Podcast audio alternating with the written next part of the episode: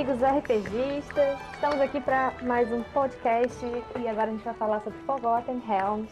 E meu nome é Larissa. Eu sou o Brian. Eu sou o Rafael. E a gente vai estar discutindo aqui agora sobre o, os assuntos mais relevantes do cenário de Forgotten. É, para quem não conhece o cenário, ele foi feito pelo Ed Greenwood, né? Isso, Isso. canadense Ed Greenwood. E ele fez esse cenário e foi distribuindo, não foi numa revista, depois que virou o cenário oficial, não foi? Ele fez esse cenário em, em 67 como parte das histórias que ele contava na infância dele. Ele já tinha, assim, já estava montando esse cenário há muito tempo. E, mas só que só vários anos depois foi que ele começou a trazer o cenário do Dungeons Dragons, quando o sistema já estava estabelecido. E aí ele começou a publicar em artigos da, da revista relacionados a RPG e aí os primeiros produtos relacionados a Forgotten Realms saiu em 87. aí, de, aí desde, desde então, vários, várias mercadorias, assim, tipo livros, jogos, romances, começaram a ser publicados a respeito do cenário.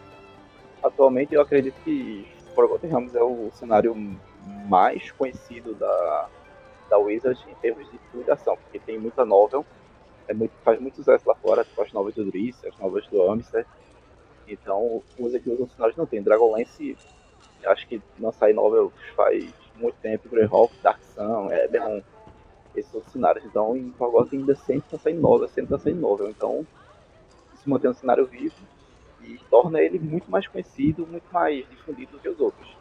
É, sem falar que tem, é, tem uma bagagem enorme de lore, que já tem muito conteúdo na Wiki você pode achar tudo que você precisa saber de calendário até o nome de todos os semideuses, deuses, todos os.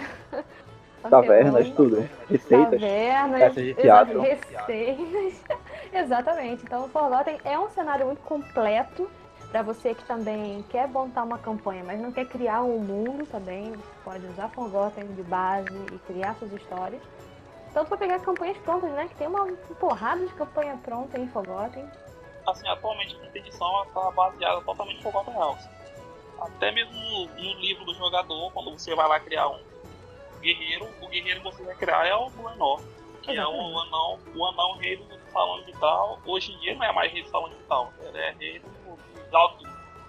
E na, tradu é, na tradução ficou algo como manopla severa, mas eu prefiro Galtrude. É isso que a gente quer trazer para vocês, é de onde veio essa galera toda, qual é a lore de um jeito mais aprofundado, porque para quem tá começando agora é assustador você chegar e saber que aconteceu tanta coisa naquele lugar, tem tanta história para trás, que não é muito acessível pra galera que tá começando agora também. A gente não sabe muito bem onde procurar, tem muito material de fora.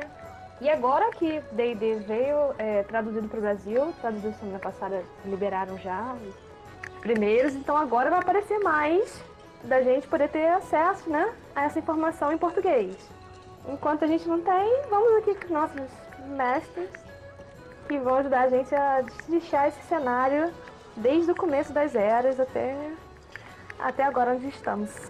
Aqui, aqui entre nós três aqui, tem mais tempo de cenários sou eu, depois vem o, o Brian e a Lara que é novata. Eu cheguei agora, cheguei agora. Mas, mas como, como o Brian tá, tá naquela fase de descobrimento dos cenário, tá lendo todos os romances, ele vai lembrar de coisas muito mais do que eu, que já, já li faz muito tempo. E a gente vai deixar aqui também, não sei onde você está ouvindo esse podcast, mas eu vou sempre tentar colocar as referências do que a gente está falando aqui, os nomes dos livros, alguns sites que você pode procurar mais aprofundadamente, caso você queira é, se aprofundar de uma forma individual, tá? Então, bora lá. Começando do início, e aí Deus disse que haja luz, né? é, desde, quando o mundo foi criado, o uhum. Lord Al foi o, é o Deus Supremo. Ele criou um mundo de Doriu do nada. Tipo, existia só um vazio, assim, é é um monte de névoa. Era só aquele vazio. Como toda, é, como toda mitologia, né? Sempre tem o nada Isso, e. Nada e o vazio. E ele tinha luz e escuridão. Aí dessa, dessa essência da, da luz, ele criou a, a deusa Selune e da, e da sombra ele criou a Char, que é a deusa da sombra. Isso. E, então as duas foram as, as primeiras deusas. A, pra quem vê hoje ser único fraca do jeito que é, ela não, não, nem sempre foi fraca, ela já foi a deusa mais poderosa. E dos deuses também a gente vai falar mais aprofundadamente em podcasts separados para dar uma profundidade para cada um. Tá? Então a gente vai falar deles aqui, mas pra frente a gente vai lançar podcasts específicos de cada um para você também ter essa noção de que, como é que você pode usar a sua campanha esse deus, ou a lore dele também, que é muito interessante. A gente vai fazer um podcast só sobre o panteão. Justo. Vários Fazer um panteões, né? Então. Muito Deus. Não, as duas, as duas eram, eram praticamente iguais, só que eram opostas, que era no caso a luz e a escuridão. E as duas criaram, tipo assim, elas deram a vida a Chaltenha. Pra quem diz que Chaltenha é a mãe terra, na verdade Chaltenha é filha da, de Selune e Chá. E aí Chaltenha incorporou o mundo de Toril com, com a terra, com as plantas, mas até naquele momento Toril não tinha sol. Era só aquele, aquela escuridão misturada com luz. E então, enquanto chá escurecia à noite, não tinha um sol assim pra clarear durante o dia. E aí Chá e Serone brigavam. E estavam numa guerra de muitas, muitas eras já. E Chaltenha queria assim, de qualquer maneira acalmar as duas. Então ela pegou e começou a criar os seres da natureza. E enquanto ela tentava assim, tipo, pedir, ela pedia para as duas para elas acalmarem um conflito entre elas para dar tempo da- das crias delas é, tomarem o mundo, né? Toriu. Mas aí as duas eram tipo carro e unha, não, se davam bem. Aí desse conflito, Selune criou uma das deusas mais controversas do cenário, que foi Mistril, hum. Mistério, e tadinho. mais tarde se tornaria a Mistra. Hip, Mistério. Que ela era deusa, era deusa da magia. E, e ia morrer muitas vezes. Então, na verdade, é, a briga das duas formou Mistério, foi isso? Trio? Foi, assim, a Selune criou o Mistra. Foi a Selune. Tipo, ela pegou a essência dela, ela pegou a essência dela, Uhum. a Selune, pegou a essência dela e, e de chá e criou uma deusa. No caso, foi Mistril, que no caso mais tarde se tornaria Mistra. Aí ela, ela era composta da- das duas essências, de luz escuridão, escuridão, mas ela era boa e favorecia a mãe dela, Selune, que acabou revoltando a Chá. E a Chá ganhou, foi nessa época aí que Chá começou a ganhar um ódio eterno por Mistra. Que ela sempre desejou os poderes de Mistra sempre desejou. E isso vinha tratar mais à frente muitos problemas, inclusive a morte dela que causou um cataclismo no mundo, mas isso a gente vai falar mais pra frente. É a primeira morte dela, né? Aí Selone. Isso. Não, nesse caso não foi a primeira morte. Acho que. Acho que essa foi a terceira. Isso não foi. A gente tá na quarta lista. É um gato. A gente É. tá na quarta morte de Mista, tá? Quando lançar o D&D 5, 6E, aí a gente vai estar na quinta morte de Mista. É. Cada vez que ela morre, vira o cenário. vira o mundo doideira de sociedade. Aí nessa, nessa época teve a. A, a Selune trouxe outros deuses pra, pra, pra guerra, né? Pra se juntar ela na guerra contra a Chá. E aí essa era foi conhecida como a Era das Sombras. No caso, é a primeira era assim, do mundo conhecida. Depois do, do- do início da Guerra dos Deuses. Essa era começou quando os primordiais batalharam por Era contra os, os deuses. Eles eram, eles eram liderados por Tá, Tarzan, eu acho que o, o Brian sabe pronunciar melhor esse nome. Taris Doom. Taris isso, Taris. Que ele uniu os primordiais contra os deuses e tentou conquistar Toriu. Aí, Mas os primordiais, no caso, sim, é, o- os primordiais eram, eram tipo. É, era Primordiais tipo uma- titãs. deuses. É, Basicamente titãs. isso, como se fossem os titãs. E aí aconteceu essa guerra porque Toril foi criada por Radial, né? E os, os primordiais começaram a lutar contra os deuses porque os dois queriam reinar o Toril, queriam controlar o Toril. E aí aconteceu a criação de Abeir, né? Que é esse aí da gema de Toril, que ficou dividido entre os deuses ficaram com Toril e os primordiais ficaram com Abeir. Existe essa história. no caso, ao, ao interview, né? Ao interview. O, o, o que, o que resultou nisso foi que o Asgaroth, que ele, ele é o pai de Tiamat Barbote, que foi que deu origem a Tiamat Barbote, Uhum. tentou destruir Toriu. Eles estavam lutando há tanto, tanto tempo já. Primordial dragão não aguentava mais aquela guerra, ele queria destruir o mundo e assim acabar a guerra de vez. Mas aí quando ele lançou a, a lua de gelo contra Toriu, foi lá interviu. Aí ao viu que a coisa estava ficando séria demais, ele decidiu dar um fim a essa guerra e criou o mundo gêmeo, no caso é a ABI. Aí ele deu a ABI para os primordiais, para que os primordiais reinassem lá, quando Toriu ficasse com os deuses. E aí foi que, que surgiu essa, essa dualidade entre ABI e Toriu. A ABI é praticamente Toriu, uma versão espelhada do mundo, só que no caso, nem tudo que acontece em Toriu acontece em ABI. Lá em ABI, os primordiais são, são malignos, normalmente eles, eles governam por tirania, Sim. pura maldade. Enquanto a Toriu tem aquela, aquela dualidade de Deus. De Deus bom, de Deus Neutros. é, maus, é neutros, Deus maus. E assim tem um equilíbrio lá, mas já em ABI é punk. Não é muito fácil viver lá não. Dragon Ball que diga. Tipo assim, ó, assim, uma curiosidade nessa guerra dos primordiais. A Chá, ela tentava, a todo, a todo custo, assim, tentar, ela tentava engolir o sol, mas nunca conseguia. Essa aqui, assim, é pra, pra quem, pra quem tá jogando Tumba da Aniquilação, isso é uma boa informação.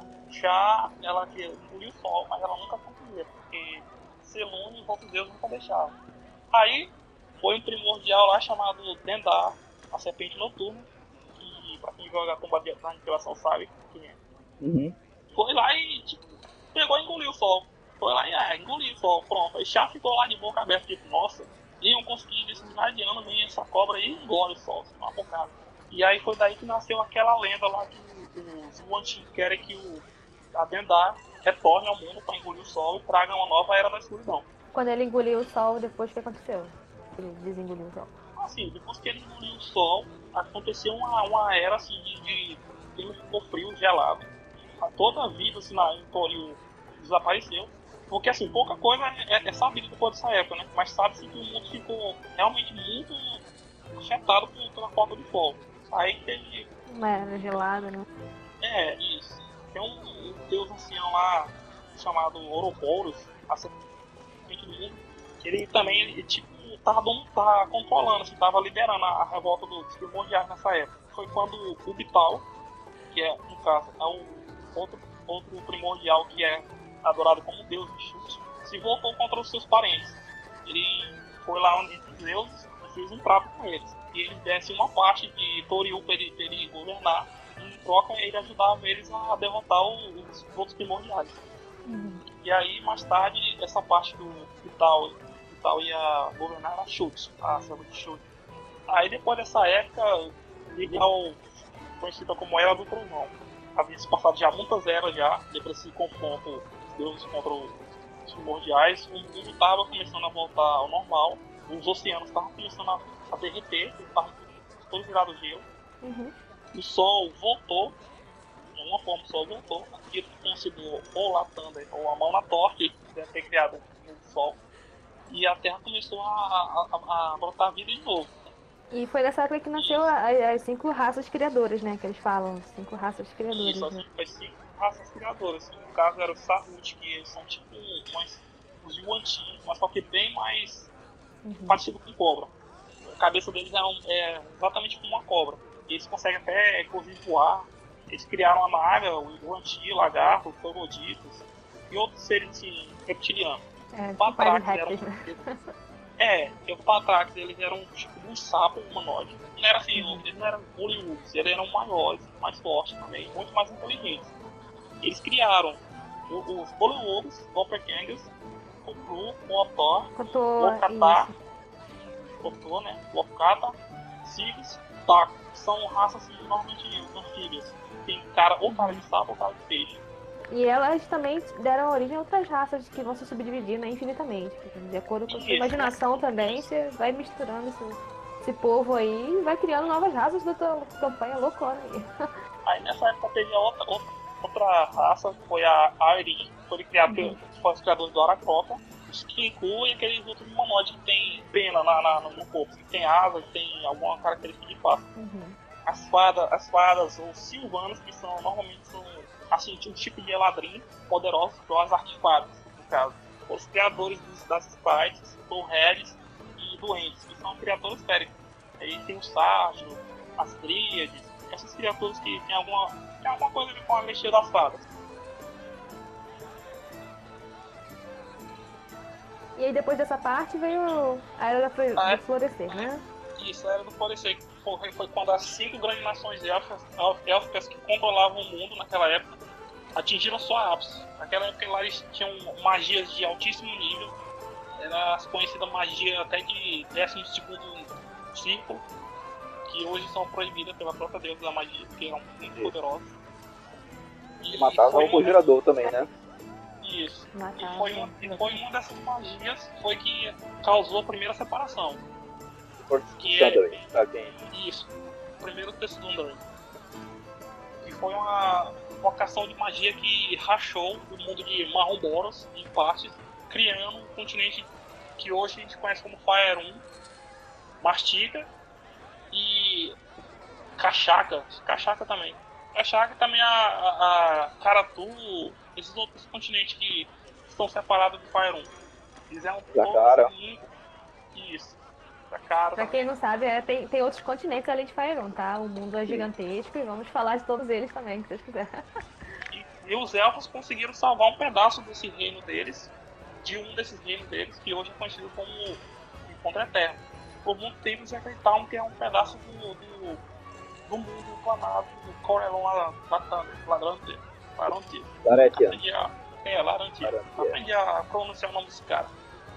Que no caso é Avandor. É, eles trouxeram junto de Evermite uma parte do.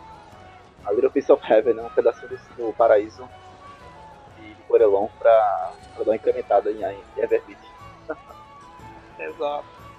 E aí depois teve a, a famosa Guerra da Coroa. Acho que quem, jogou Forgotten Realm na época da, da segunda edição já deve ter ouvido falar muito dessa Guerra da Coroa.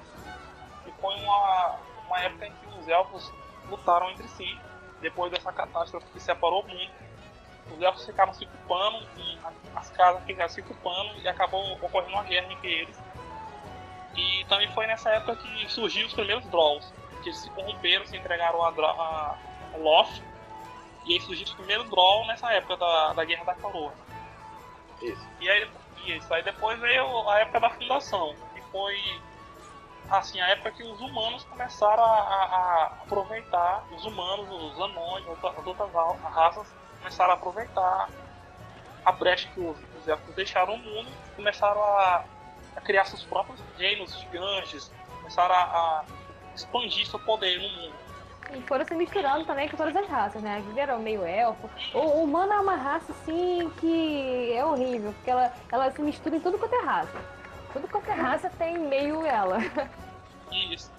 Aí nessa época que foi assim, entre menos, menos 9 mil e menos 3 mil com todos os vales, foi a época que surgiu ali Everesca, o Alto Xanatá e o Alto Umascar, que era um, um reino escravagista terrível.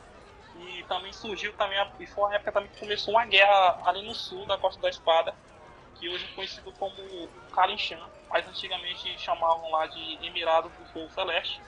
Ainda hoje ainda chama Emirados do Fogo Celeste, mas só que o, o pessoal de lá chama de. Que é um grande deserto onde habitava gênios e freaks, todo aquele tipo de criatura é, elemental habitava aquele, aquele lugar lá. Mas os, os, os, cara, os comandantes lá desse, desse deserto eram o Kalin, que ele era um Dijin, do vento, e o Manon, que era um, um Ifrit. Aí essa guerra entre eles causou a- o surgimento do, do Kalinshan. Aí depois veio a era da humanidade, que foi que é a era que está até hoje, que foi quando os humanos começaram a, a tomar tudo. Se espalharam como baratas pelo mundo. E aí começa a treta. E aí começa a É. merda, entendeu? Aí, Aí, começa. isso, o- aí, aí surgiu ali, surgiu o Murroland, surgiu o Netheril, surgiu o Nefel, surgiu o Ter, surgiu esse- esses impérios do, do- do- dos humanos aí que infestam o mundo até hoje. Onde você olha tem humano. E começando das histórias, então, as, as histórias, então, que vêm desde a primeira edição, né? Que aí a gente vai começar mais ou menos a seguir o que, que tá acontecendo, em- o que aconteceu em Toril, assim, a partir da primeira edição. É, pra situar, é o seguinte: a gente tá atualmente na quinta edição. Cada edição existe sempre um evento de transição, de uma edição para outra. Da primeira para segunda, da segunda para terceira, sempre tem um evento de transição que é conhecido como Realm Shaking Event. evento de chacoalhar os reinos, é, na tradução Metos. É, uhum. A primeira para a segunda edição, o que aconteceu foi o Time of Troubles, dentro das perturbações. Basicamente foi Lordial expulsou todos os deuses de seus domínios celestiais, foram obrigados a andar na Terra em avatares. E aí aconteceu uma maior rebuliço, uma guerra, os deuses começaram a se matar, cheio de contenda né, um com o outro, aproveitaram para se matar, e outras coisas bizarras também aconteceram, a volta Império de Meteoril, que tinha se banido é, para o plano das sombras, quando o, mago Louco Carsus tentou gastar uma magia poderosa o suficiente para torná-lo o deus da magia. E aí, na época, destruiu a primeira mestra né, e sacrificou para manter a trama, porque sem, sem, sem trama a magia fica louca em Toril. E aí, o sacrifício dela, é, o Império Toril foi todo banido para o das E eles voltaram.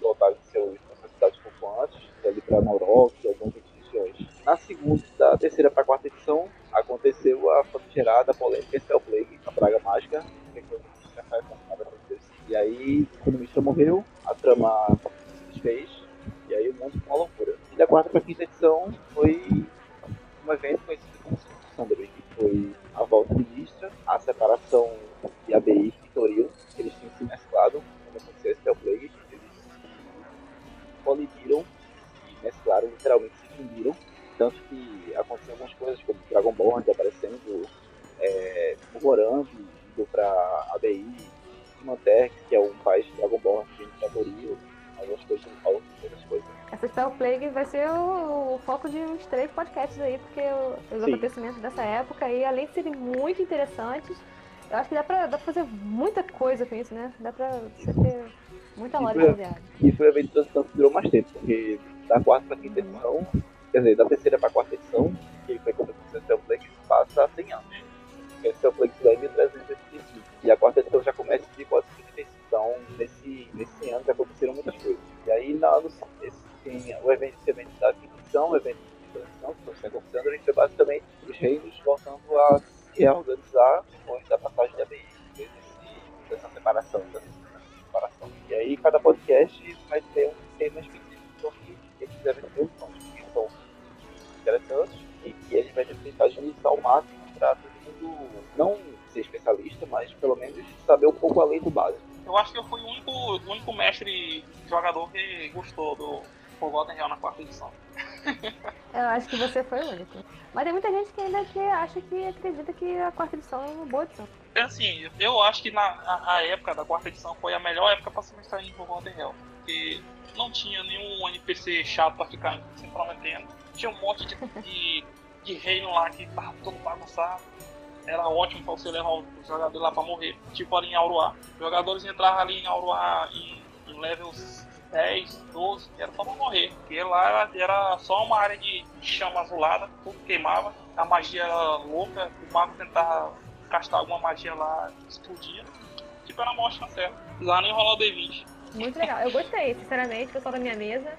Prepara que eu tô, tô gostando. E é, então vamos falar um pouco da, da geografia local ali, do, das cidades mais conhecidas. Que, né, Fairun, no caso a gente vai falar agora de Fairun, mas uh, outras cidades muito boas também. Chute é uma delas, incríveis. É, vale assim, antes, antes, antes da gente partir para essa parte da geografia, só uma curiosidade que acho que tem pouca gente que sabe que na terceira edição tem, tem uma trilogia de aventuras que dá para você participar desse evento da Morte de Mistra. Ela, ela, acontece ali em Corm, ali em Corm, Terra do Vale e a Naurok. Termina com a última aventura termina com o Império de Netheril ascendendo, porque iria se tornar a quarta edição. Aí da, dessa parte, 10 anos depois é quando o Silvio mata a Mistra. Mas nessas três aventuras, os jogadores já ficam cientes já disso já. Então, vamos falar da geografia agora. Assim, a primeira coisa, a primeira coisa que, que os novos jogadores, novos mestres que estão entrando em Forgotten Hell precisam saber é que não existe só a Costa da Espada. Existe Exatamente. um mundo bem mais vasto do que isso. Sim. Costa da Espada seria só a Europa, assim. É, a Costa da Espada seria ali aquela, aquela, aquele lugarzinho ali, sei lá. A Costa da Espada é basicamente aquela, vamos dizer assim, a costa que onde fica algumas regiões plantas de D&D, né? De Forgotten. É, onde fica Waterdeep, onde fica Baldur's Gate, fica Neverwinter, Keep. Essa região toda fica próxima do Mar das Espadas. Isso é a Costa da Espada. Mas o planeta, né?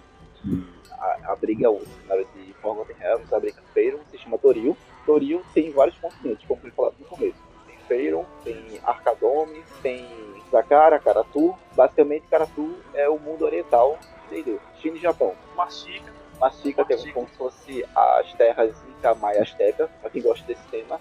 Mastiga tá, tá lá. E Zakara, que é como se fosse o Oriente Médio, a Arábia, o Marrocos.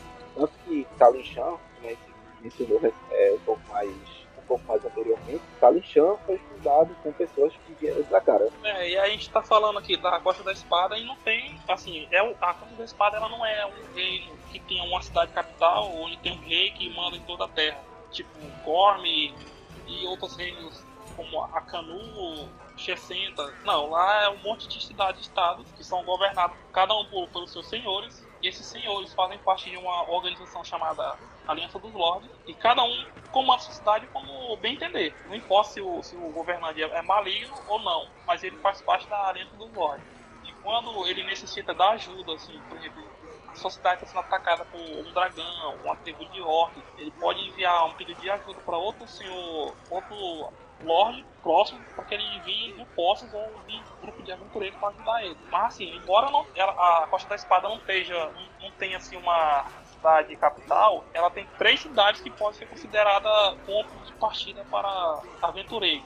E no caso é Águas Profundas, inverno remoto, inverno velado, Neverwinter. Eu prefiro Neverwinter. E Portal de Baldur. Portal de Baldur é onde acontece as, as tretas. É, ali Portal de Baldur. É, ali Portal de Baldur ali parece que foi amaldiçoada, mas tem a explicação dela por que acontecem essas coisas na cidade, nessa, nessa, nessa aventura nova.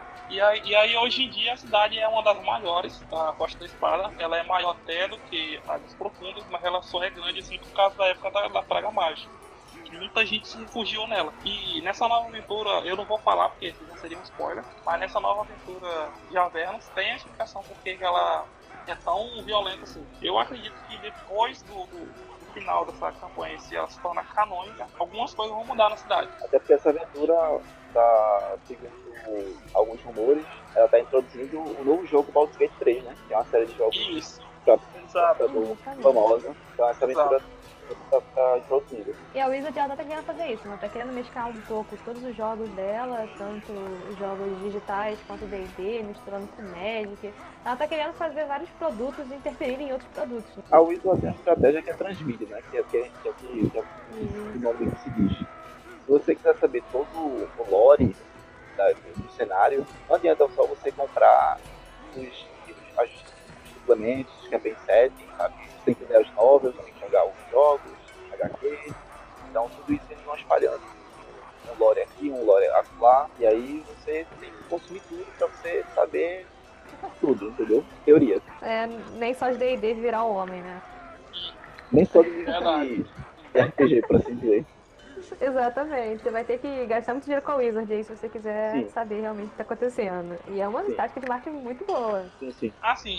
E ali, e ali em Portal de Baldur ali, Baal gosta daquela cidade. É a cidade do coração dele. Porque é, é lá, é lá que ele causou todas as tretas na época da segunda e terceira edição. Foi ali perto que ele morreu. Ele tava, ele tava, ele tava indo pra lá quando ele morreu. E foi lá que ele retornou. Bem poético. Bem poética. E os filhos dele estão por lá também. Ele espalhou a semente do mal por todo lugar. Aí Baal é vida louca. Baal, é o bichão. Baal. Aí no anime mais, pro norte tem a, a famosa, acho que é a mais famosa, Waterdeep, que é Águas Profundas a, que eu acho que é a cidade onde 9 entre 10 mestres começam as aventuras de Axel na Costa da Espada. Não eu, mas... É, é, é, a melhor cidade. é a melhor cidade, pra minha opinião, é a melhor cidade da, da Costa da Espada. Porque lá tem cavalaria grifo, que pra mim é o suficiente pra dizer que é a melhor cidade da Costa da Espada. Quer, né? Quem não quer, quer voar grifo, quem não quer. E eu, inclusive, já fiz um personagem que era filho do capitão da guarda de lá. E aí o sonho dele era juntar a cavalinha grifo, mas só que para ele se juntar ele tinha que viajar, comprar o grifo, o companheiro grifo dele, e, e, e eles tinham que evoluir junto. Quando ele tivesse forte bastante, ele voltava pra cidade para se juntar à cavalaria. Faz um Pokémon, né? É, ele era, era um treinador Pokémon. Ele é um treinador Pokémon. Pokémon de grifo. muito bom, muito bom. Mas o melhor de Waterdeep, o melhor de Waterdeep ainda é aquela dungeon maravilhosa que tem ali. É. Tô apaixonada. Ah. Tô apaixonada. A montanha subterrânea. ali, ali já me traumatizou já. A me deixa traumatizado já. O Waterdeep é uma cidade enorme e a dungeon que tem embaixo dela ainda consegue ser maior que ela. E ali, é. assim, e ali em, Waterdeep você encontra tudo que você imaginar em Pyron. Você encontra dragão vivendo entre o povo disfarçado, você encontra é, uma cidade de mafiosa debaixo da cidade ali, tipo uma cidade pirata no subterrâneo, onde é dominada por um senhor do crime que na verdade é um beholder, é coisa louca. E lá, assim, tem tipo um, feitiço que cobre a cidade, que é chamado de feitiço de Arcairon, que ele impede dragões de, de, de entrar na cidade. Dragões malignos. Assim, dra assim, dragões malignos que queira fazer alguma mal cidade, ele não consegue entrar. Dragões, criaturas dracônicas como kobolds, é, dragonetes, eles não conseguem entrar na cidade quando eles querem fazer isso para destruir ou fazer alguma maldade lá. Mas existem dragões mesmo lá. O bom de Waterdeep também é, no caso, que são aqueles NPCs maravilhosos que vivem lá, né? Tá, tem muito NPC bacana lá. Tem a, a, a, a melhor é a. Na minha opinião, melhor é a Larel. Melhor. Larel Silverhand. Eu tenho uma dúvida, o marido dela tá vivo ainda, né? Ah, o. Quem, ó? Kel... Não, Kelben. Kelben. É um bicho. Kelben morreu. Morreu, morreu né? Porque eu li, mas eu falei, porra, ele não é o Blackstep lá, como assim? Quem. O, a Lariel tá indo. Quem tá com o Blackstep lá agora? Varja. O nome da atual Blackstep. Vajra, né? Vajra. Varja. Vajra Jafar. Jafar, coisa assim. É. Então, ela é. Tem até uma imagem dela no, no Dragon Heart. Ela é só uma pele morena. Ela é bem bonitinha, pra falar a verdade, é bem bonitinha ela. Só que ela sei lá, não, eu não acho ela carismática, não. É, no livro é dito que ela é bem, ela é bem consequente, bem impulsiva e Lareal não se dá bem com ela. É, eu li, eu li o romance, o romance que ela assume o, o manto de o cajado, né? E eu não gostei muito assim, da personalidade dela, não. A gente vai fazer podcast também sobre os NPCs icônicos que tem Elmister, Lariel e outros outros mais, porque as histórias deles individuais. Dritz. Dritz, principalmente Dritz, adoro. Porque as histórias individuais são muito boas, sabe? Eles têm uma, uma lore específica e são personagens que estão desde o começo do cenário, igual Elmister. Elmister é o alter ego de Ed Greenwood, desde o primeiro. Elmister, já, da criação do mundo, quase ele estava lá ajudando a, a, derreter a terra, quase. Pois é. Assim, só é passar uma passagem rápida ali pro, pro inverno remoto, neve winter, nunca inverno, a neve nunca, sei lá como foi que traduziram. É, tá louco. Ah, isso, ali é uma cidade, ali acho que é pior do que Portal de Baldur. Ela, ela já foi pior do que Portal de Baldur. Na época da, da quarta edição, ali tinha, tinha ali os Aboleste, estavam lá. Tava Mago, Mago Vermelho, tava Tarim, tava o Neteriz, tava tudo lá. Tava tudo na cidade. Tudo que era nome na cidade. Cidade destruída, tinha um portal que levava para uma versão sombria dela, que era, acho que era Nunca, Nunca Anoitece. Nevernight. É, Nevernight, uma coisa assim, isso. E era bem bacana.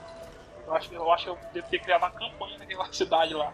E tinha muita coisa lá. É, assim, na quarta edição, o melhor lugar para se aventurar na Costa da Espada era na cidade de Neverwinter. Porque tinha muita coisa acontecendo lá. Soberania aboléstica, nossa, era muito bacana. Uma cidade cheia de abolete. Abolete é bacana, né? É legal uma cidade cheia deles, nossa, era um plot, um poço infinito de, de, de aventura. Assim, assim, hoje em dia, Neverwinter tá sem graça, que ninguém nem lembra mais de lá. Porque voltou a ser uma cidadezinha boazinha e, assim, é o que tem pra falar sobre a cidade por enquanto. Eu tenho a impressão de que em breve, assim, daqui um ano, a gente vai se aventurar por lá numa campanha futura aí. É só um achismo meu, não é a certeza não. Sim, a gente vai falar sobre outras regiões. A gente não tem só a Costa da Espada, né? A Costa da Espada é são das muitas regiões de Feiro. Elas têm regiões assim chaves que aglobam algumas cidades, alguns reinos. Por exemplo, a gente tem a Terra das Intrigas, que engloba, engloba Kalixan, Lem, Tendi. A gente tem as Terras Geladas, que são depois de Anauroth, que abrigam Vaza, Arvel, Sozal. São regiões bem remotas, frias, e que tem alguns postos de aventuras legais por ali. A gente tem a minha região favorita são as Neolens, Terra dos Vales, que é Lar do Elmster. Luscan, não. Os Vales é Lar do Elmster. Luscan fica na Costa da Espada ainda. Ainda na costa, né? Perdão. Isso. E Luscan já fica próximo de outra região interessante, que é Lar do Brice, que é a espinha do mundo, do Vale do Evangelho. Que além do que é uma trilogia maravilhosa, tá? Uma trilogia maravilhosa. Recomendo pra todo mundo que queira. Primeira, que a primeira trilogia que eu li, a primeira trilogia que eu vi do, de Falcão Real E foi é essa. muito legal, te dá várias ideias, é incrível, grito. Adoro. Uma, uma, uma curiosidade sobre aquela região de Vaza e, e Damara, elas não existiam. Ali na época, no começo da segunda edição, elas, elas ainda não existiam, porque o Forgotten Hell ainda estava sendo construído aos poucos. O Ed Greenwood não tinha, não tinha feito aquela, aquela parte. Ela surgiu através de uma aventura que ficou até famosa um, um tempo atrás aí. Que, acho que vocês dois assistiram os Stranger Things. né? Já. Sim. A primeira temporada, a primeira temporada eles falam muito sobre uma, uma aventura clássica de, de Dungeons and Dragons chamada é, Passagem da Pedra Sangrenta. É, nessa aventura, ela, é- ela é tipo assim, vamos, eu vou ilustrar pra vocês melhor. O Alt of Abyss, que é essa aventura de, que saiu agora no The Dark, saiu lá na faz tempo já. É um, tipo uma releitura dessa aventura de- da Passagem da Pedra do Sangrenta. Nessa aventura, os personagens tinham que enfrentar orcos. Era uma aventura absurda, que os caras iam até level 100. Cara, Não, nunca entendi com essa de level 100. Mas os, mas os personagens enfrentavam todos os, os, príncipes do abismo e o chefão final era orcos. Aí você tinha que destruir a varinha do orcos. Para você destruir ela, você tinha que tomar a varinha dele. Ir até a Avernus, banhar essa varinha, essa varinha no sangue de, de- do coração de Tiamat para ela poder ser destruída. Isso é uma aventura bem louca. é, tinha uma história. Não tinha, não tinha uma história, não tinha, ela não tinha uma história, era só um monte de, de, de, dungeons e. de masmorra assim pra você, pra você jogar seus jogadores lá dentro lá e ele matando um monte de monstro. Aí nessa época foi que surgiu Damara e Vaza. Inclusive se, você, se vocês forem ler essa, sobre essa região, vocês vão ver que tem essa história sobre Gareth Dragonsbane, que ele, ele era um dos personagens que você controlava nessa aventura. E ele era, eu acho que ele era um paladino de Malté. E foi ele que foi o responsável pelo, pela derrocada do Orcus e, e por reinar em Damara por um monte de tempo. Ele destruiu inclusive um, um Lich que ele queria tomar Vaza, queria tomar Damara. Esse Lich morava em Vaza, queria tomar Damara. E esse Gareth Dragonbane conseguiu deter ele junto com alguns outros aventureiros. Que no caso eram os aventureiros dos jogadores. Personagens prontos, você só jogava. Né? Isso, aí foi nessa época foi que surgiu mais ou menos aquelas partes de Tamara, Vaza, aquela região aí, Piltu também, foi surgindo aos poucos. Não- O Forgotten Realm nunca foi assim, esse mundo completo desde o começo. Foi sendo criado aos poucos. Aí o Brian também falou ali sobre a, a Terra dos Vales. Hoje, ah, tudo acontece na Costa da Espada. Na terceira edição, tudo acontecia na, na Terra dos Vales. Toda aventura era lá. Na segunda e terceira edição era, era isso. Toda aventura na, na Terra dos Vales. Toda aventura o Webster aparecia. É, Todo mundo reclama hoje que o Webster não aparece nas aventuras, mas acho que ele já apareceu demais, porque toda aventura ele aparecia. Já tá chato, já tá, porra, dá vir esse ideia de novo, pô, a gente vai lá no Elvis. Não, eu acho que ele agora. Vamos lá, ele Elvis. tá muito. Ele tá num nível muito alto, que tá. é, ele aparecer assim é muito sem graça. Eu acho que então, ele tá fazendo alguma coisa importante. Tenho certeza que ele tá fazendo É, alguma dizem que coisa. atualmente o Elvis tá em Waterdeep. Será?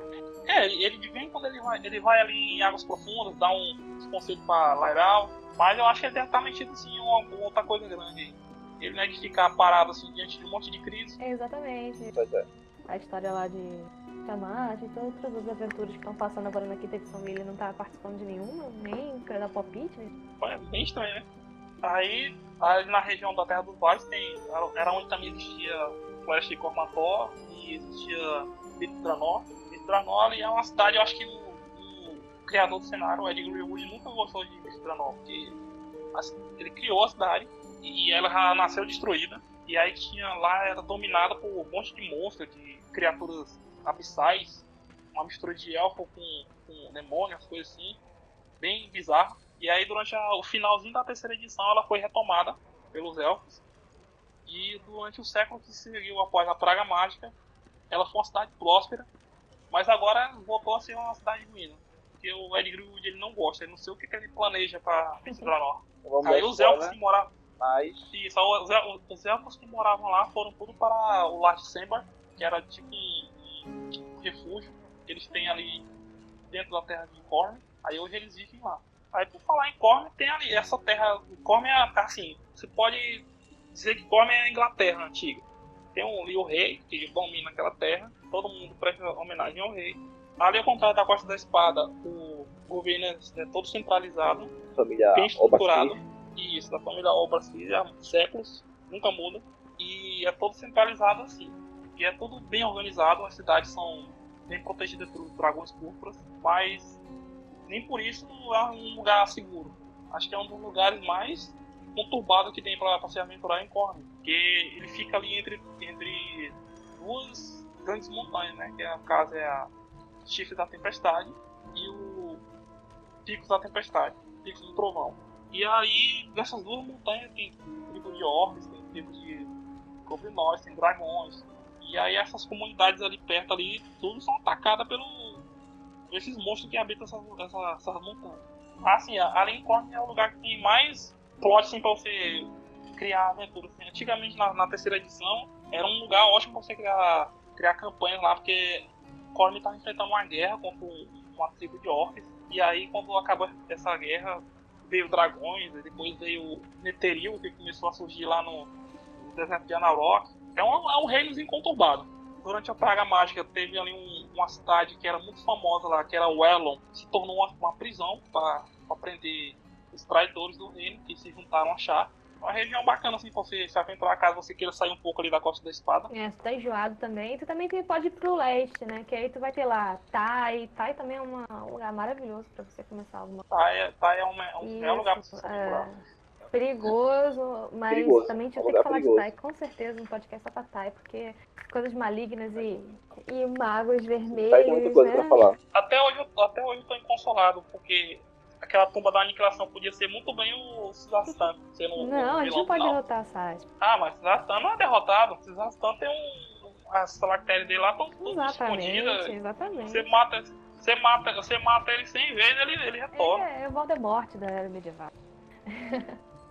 A alma dele pertence, a alma dele pertence a bem. Exatamente. Pra quem não sabe, Sais é um Lich que domina ali Taz. É um Lich poderoso que quer virar Deus, fez pacto com meio mundo de entidade, a alma dele já deve estar toda repartida, porque deve um pedaço pra cada entidade bizarra ali.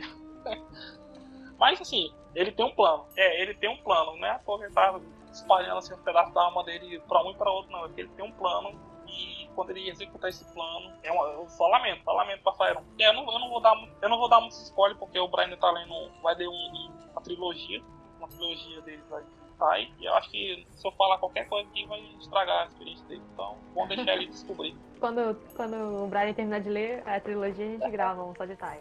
É, a gente grava um, podcast ali sobre Tai. Tai é muito bom. Também pro outro lado tem Chute, que é uma região muito famosinha, e a galera fica, pô. É, é, ali é a região onde o Acerelac tentou transformar um Atropal em Deus na tumba da aniquilação. E chute ali é o Parque do Dinossauro. Parque do Dinossauro, velho. Só isso que eu tenho a dizer. Tem, tem pra todos é, os gostos. Só isso que eu tenho pra dizer. Tem cidade pra todos os gostos e regiões que você pode fazer qualquer campanha. Quer na neve? Vai lá pra Luscão, vai pra outros pinhos do mundo. Quer dinossauro? Vai pra chute. Tem, é assim, tem uma, uma região ali que eu acho que é muito superestimada pelo, assim, pelos, tanto pelos jogadores quanto pelos mestres, que é ali a banda do, do Subrilhante. Inclusive ali tem uma, uma, uma, um reino ali que eu acho que o Brian vai gostar, que no caso é, é, é o Casar. É, lá é um reino que é habitado por um monte de baronatos. As pessoas são lá de dia, são boazinhas, tipo, te recebe, recebe os aventureiros bem e tal, aquela coisa toda, mas durante a noite o povo fica taciturno, não fala com ninguém se prende dentro das suas casas. A região é coberta por, por nevoeiro denso, porque o Paranata é atacado por uma legião de vampiros, que é liderada por uma poderosa vampira chamada Saestra Karanok, e ela é uma feiticeira, maga, poderosa. Acho que ela deve ser o mesmo nível dos Tragos. É, é o Ravenloft em Fire 1. Porque não podia faltar, né? é, ali assim, o, o Brilhante também tem um, um lugarzinho que eu, que eu gostei muito na terceira e depois eu mestrei ainda mais na quarta edição, que é o VAR, o Alagado. Lá antigamente era chamado VAR Dourado porque era uma região de campos de trigo. Lá era todo dourado e tinha, tinha bastante do, dourado lá. Mas aí depois da praga mágica, o mar invadiu o reino inteiro. Lá, era, lá é governado por um dragão azul bondoso. Ele era bondoso na época da terceira edição. Mas aí depois que ele, o reino dele foi destruído, ele enlouqueceu, ele ficou louco. E ele domina a região lá, fica lá na cidade dele alagada, ele respira debaixo d'água por causa de uma tiara que ele tem na cabeça. E assim, e, aí, e além do o alagado, tem, tem ali Auroa, que é a cidade dos magos, que eu acho que todo mestre tem que botar os jogadores pra ir lá pelo menos uma vez, porque eu acho que é o melhor reino que tem. Lá você, lá você vai ver barcos voadores, cidades, cidades voando no céu, vai ver é, robôs, é, construtos, carruagens andando sozinha. Seria uma coisa mais, meio é cyberpunk, meio medieval. É. Quase é, Eberron. É, é quase Eberron. Cara, isso, é quase é isso. É um cenário que você pode enfiar qualquer coisa, misturar tudo junto, né? Não é como Eberron, que tá bem fechado. É, muita gente reclama que Forgotten Realms é uma coxa de retalhos, né? Que tem de tudo. É, vale lembrar que tem muita coisa que tem no cenário que o, não é criação da Wood. Outras pessoas acabaram colocando e que ele não gosta tanto. Por exemplo, o Ed Greenwood não gosta de macio. Ele acha que não faz, não, não faz parte do estilo do cenário. Ele não gosta nem de Mastica e nem, por exemplo, da Terra das Hordas, onde tem o povo Trigan, que é como se fosse os mongóis de Forgotten. Ele não gosta disso, mas está lá. Eu, particularmente, acho interessante. E assim, aventura para vários temas é possível. Se você quiser fazer aventura de Bárbaro, tem lá Espinha do Mundo, se você quiser fazer uma aventura urbana, Waterdeep, Baldur's Gate. Se você quiser fazer uma aventura, uma aventura infernal. Se você quiser fazer uma aventura de intriga, tem Kalishan, tem é, que são reinos complicados com intriga de bolsas, esse tipo de coisa. Se você quiser fazer uma aventura capa-espada, tem Corgi. Se você quer fazer uma aventura no deserto, Anaurok. Se você quer fazer uma aventura com exploração de selva, Fichut, se você quer, se você quer fazer uma, uma, uma pegada Império Antigo, Fischer Fenta, tem Morando, tem Munter, então tem aventura para todo gosto. Quer fazer algo mais no estilo Egito Antigo, tem Morroland. Eu, eu, eu sinceramente eu não gosto de Morroland. Eu gostava mais quando Morroland foi destruído e foi, foi destruído. Nem o Ed Greenwood gosta de Morroland. Pois é, eu, eu gostava do Altos, Altos Foi um reino que surgiu no lugar de Morroland. E lá sim era um lugar bacana. A capital era uma, uma, uma, uma torre enorme, colossal, que por fora você achava que era uma torre comum, mas quando você entrava dentro da cidade, você via que lá dentro existia praticamente um reino inteiro. Era tipo um espaço dentro de, um, de uma torre, um espaço planado dentro de uma torre, onde existia família, existia outras cidades lá dentro. E cada andar tinha uma espécie de, de, de embarcação que ele era, elas eram carregadas por enormes libelas, que tipo assim, eram libelas gigantes, que carregavam os barcos assim pra cima e pra baixo, era muito bacana. Tem uma imagem muito inspiradora que tem no, no, no cenário de campanha da quarta edição dessa cidade. Se você, só você olhando assim, tem mil ideias pra fazer uma campanha lá. Prefiro o Té, prefiro ali a região ali do Chessenta também. Chessenta é tipo uma, uma mistura de Grécia antiga com, com Roma, Isso. e é um, é um lugar bacana pra você sabem por lá, porque tem um Shazar, é um dragão vermelho que, que é fodão, que é dominar tudo lá. É, o escolhido do diamante. É um deus. É, ele é, ele, ele é, um deus. É um deus, ele é um deus. O Shazar é um deus, só que ele é tipo escolhido de Tiamat. Ele ainda é escolhido de Tiamat? Ele, não, assim, na quarta edição ele não era mais. Eu não sei agora na quinta porque voltou.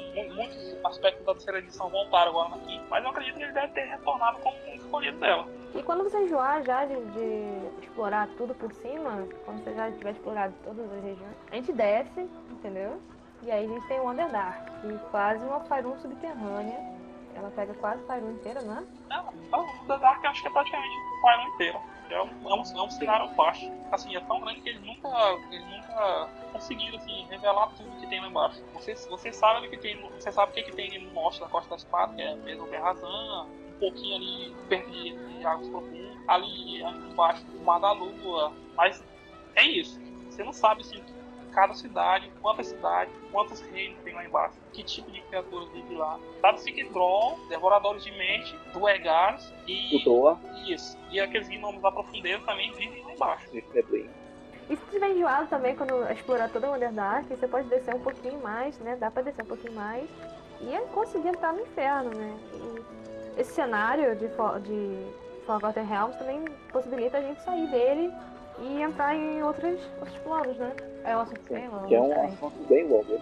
Que assim, quando você entra nos planos, você vai. Você vai o mar astral, e lá no mar, do mar astral você segue para outros planos diferentes, que é ali pro plano dos deuses, ou então vai pro planos elementais, vai pro abismo.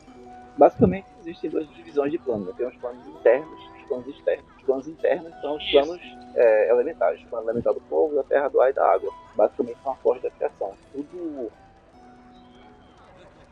existe no plano material, terra, fogo, gelo, lama, tudo vem desses planos. Os planos é, internos, os planos elementais são a forja da criação. E os planos externos são a morada dos deuses, são basicamente planos ligados à moralidade de cada indivíduo que vive em Forgotten Realms. Cada vez que uma pessoa está fazendo uma coisa que seja a, alinhada ao alinhamento leal bom, caótico neutro, leal neutro, caótico evil, caótico mal, sabe? Cada vez, cada atitude que a pessoa tem, cada pensamento, isso vai limitando esses planos externos que vai tomando forma. Então, os planos externos são basicamente as emanações e as materializações dos elementos de D&D. Toda vez que a pessoa está pensando, toda vez que a pessoa está agindo de acordo com aquele alinhamento, os planos tomam forma. E se mantém. Basicamente é isso.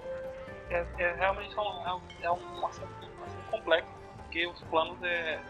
Você tem Sim. que explorar eles de forma bem mais abrangente. Tem uma região que a gente esqueceu de falar, de falar, as Ilhas de Monchai. As Ilhas de Monchai, né? É, importante. As, as, ilhas, as Ilhas Monchai, elas, elas, elas, elas são tipo. Esqueci o nome, o nome, da, da, cultura. É a cultura celta, celta né? São, celta, druídica. São celta, né? Isso. E são uma cultura celta. Eu acho, eu acho legal as Ilhas Monchai tem ali muito, muito, muito assim, as cidades ali são, assim, uma, uma região que eu explorei muito, mas a pouca vezes que eu fui lá, eu fui mais na, naquela capital que tem lá.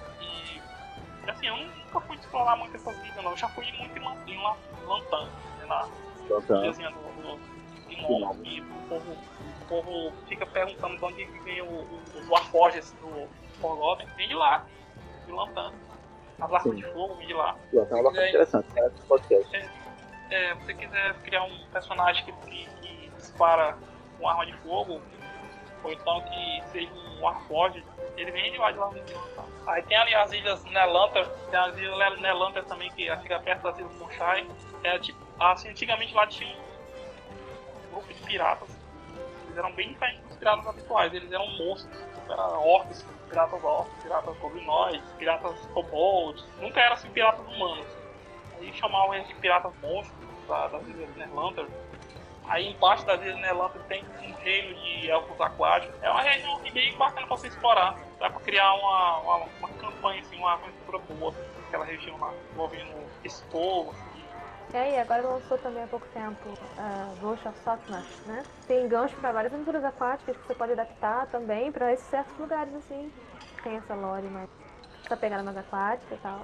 Então, se você quer começar uma aventura, mas também não quer criar um mundo em volta delas, ah, quer alguma coisa aquática, pega uma aventura pronta, cara, vai adaptando. Ou usa a aventura pronta mesmo, que tu vai se dar super bem, vai conseguir mestrar e a gente vai estar aqui pra te ajudar. Tem uma campanha antiga, uma campanha antiga da época da Dungeon Magazine, a campanha era Maré Selvagem, não da, da, da, da campanha. Era da Paz, na época que a Paz era da, ainda fazia parte da, da Wizard of the Coast. Terceira edição ainda. Aí nessa campanha, os jogadores começavam fazendo missões no mar e até que no final dela enfrentavam o Demogorgon. O vilão era o Demogorgon. E tinha um, um, teve um cara no, no, no, fórum que ele adaptou essa aventura toda, toda para Forgotten Real. E ela acontecia ali naquela região de, de, da Disneylândia e do Monchai. Ficou bem bacana a adaptação. É uma pena que eu não tenho mais essa, essa adaptação comigo, porque o fórum era antigo. E não existe mais, eu ainda procurei ainda. Poxa, Mas se você que tá ouvindo a gente que souber, compartilha aí, fala com a gente, bota aí pra galera saber o nome, pra pesquisar direitinho. O nome da campanha é Savage, Savage Tide. Savage Tide? É, Savage Tide. E na tradução ficou como Maré Selvagem. E se você que tá ouvindo a gente também quiser colaborar com a gente, é, perguntar, se juntar a nós, eu vou deixar um link aqui também no grupo que eu criei de WhatsApp. Caso você seja um mestre solitário que está aí procurando outros mestres para compartilhar a sua lore, dá um clique aqui, entra lá e vamos continuar pesquisando aí, por favor, gente. Vamos ler. É bom, né? Bom aí. É, galera, valeu aí. Muito obrigado. Espero que vocês gostem do podcast, do que a gente está propondo é, a fazer. É isso. No próximo podcast a gente conversa mais aqui. Obrigada, gente. Valeu. Valeu. Valeu, pessoal.